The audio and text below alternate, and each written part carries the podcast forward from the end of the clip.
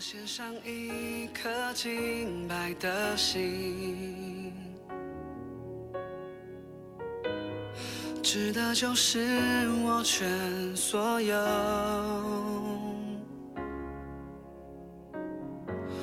每个呼吸，每个决定，都为了你。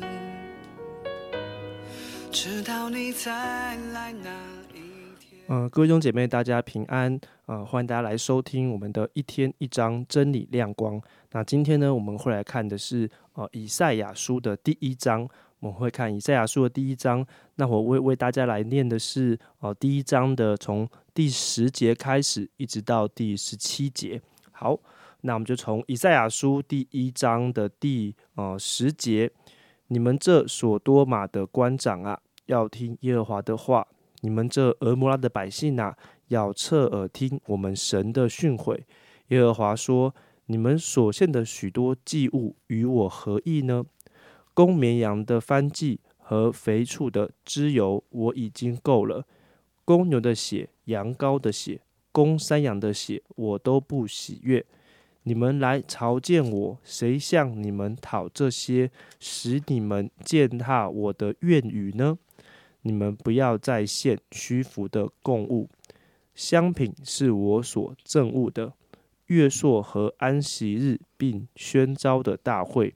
也是我所憎恶的，做罪孽又守严肃会，我也不能容忍。你们的月朔和节期，我心里恨恶，我都以为麻烦，我担当便不耐烦。你们举手祷告，我必遮掩不看；就是你们多多的祈祷，我也不听。你们的手都满了杀人的血，你们要洗涤。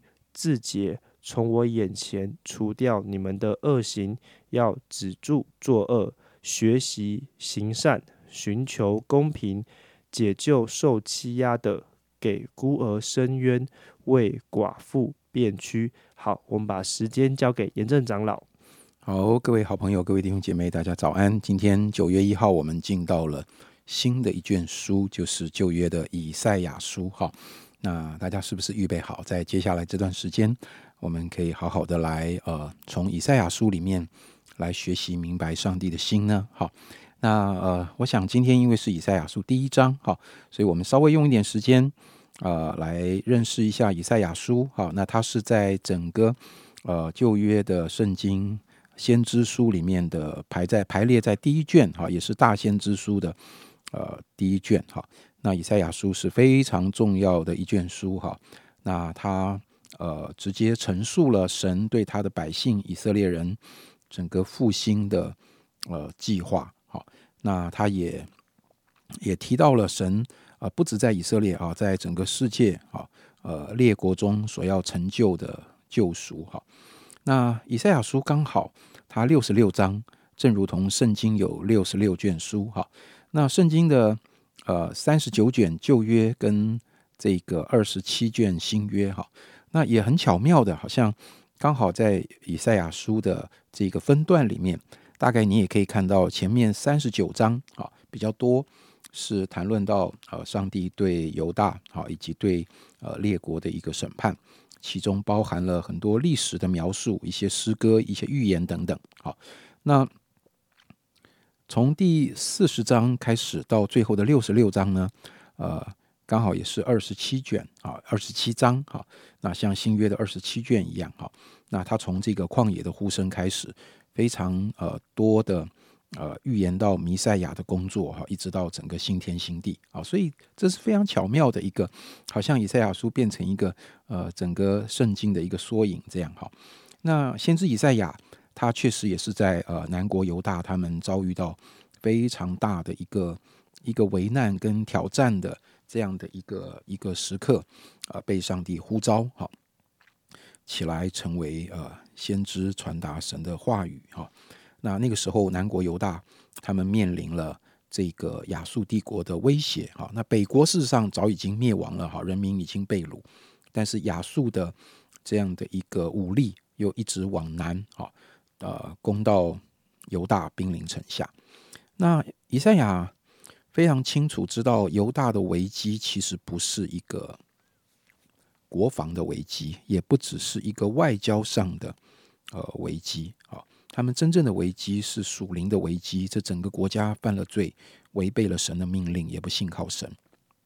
所以，先知从上帝的心意发出种种的警告啊，规劝百姓要回到神的面前，弃绝偶像，这才是根本之道。能够使他们远离上帝的管教，啊，那这卷书的后面当然就有非常多的安慰、拯救的信息。好，那所以在以赛亚书的预言里面，它不仅贯穿了整个以色列的啊这个历史，好，它也提到了关于地级，提到了列国，好，那总有一天神要把他的选民从东西南北把他们召回，哈，那。在以赛亚书里面也有非常多的预言是指向日后的啊这个弥赛亚，好，那大家在读的时候就会看到，好，讲到童女怀孕，讲到婴孩为我们而生，讲到受苦仆人，好，那耶稣自己开始出来服侍的时候，他就是宣读以赛亚书六十一章来表明他的使命，好，这是在路加福音里面我们也可以看到的。好，那今天啊，我想我就赶快把重点放到呃第一章，好。那在第一章一开始的时候，先知就很明显的呃指责了这个犹大的百姓。好啊，刚才思翰帮我们读的这段，好像你看见呃他们在耶路撒冷以圣殿为中心的宗教活动、宗教祭祀敬拜的礼仪都照常进行，一样都没有少，但是。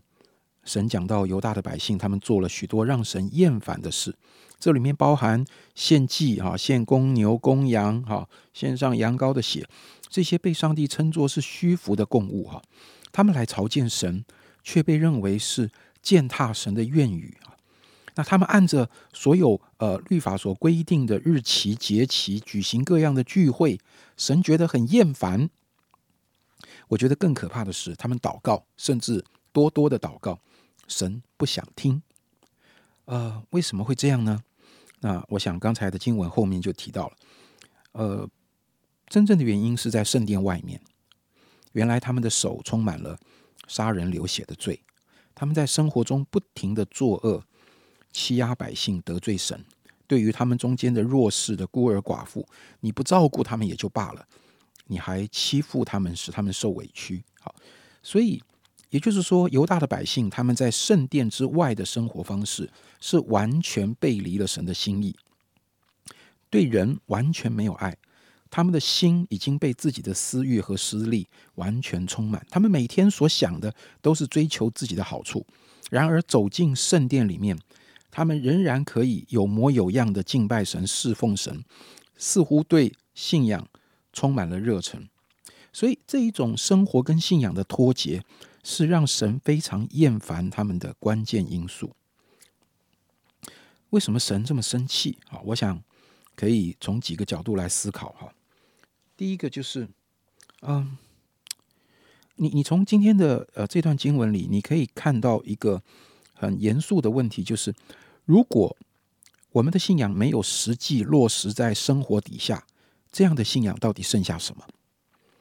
我想今天的经文对我们最大的提醒，仍然是在我们真实的生活中去检视我们的信仰，而不是只在教堂里面，绝对不在是在宗教的礼仪的层面去努力。而，这是一个非常大的挑战，因为它牵涉到我们必须全心的相信神所教导我们的真理，不是用来落实在教会里面而已，而是要透过我们能够实践在教会的。或者说教堂的外面，我们其实没有办法决定我们周围的人，好，我们更没有办法控制他们用什么方式、用什么样的价值观来行事为人。但是最起码我们自己必须从啊，把我们从神所领受的价值观和态度，在我们的生活中化为具体的行动，用这些来成为我们的思想的方式。我们的态度和我们所做的每一个决定，换句话说，这一个思考方式、态度以及每一个生活中的决定，都是献祭，都是敬拜，如果如果我在主日崇拜的时候唱诗说：“哦，主啊，我高举你的圣名。”但是当我在职场上一上班的时候，我高举的都是马门，我高举的是我自己的利益，把这个当做是我最核心、最关怀的事情。为此，我可以不择手段，我也可以勾心斗角，跟别人竞争，跟别人互骂，我也可以耍小手段。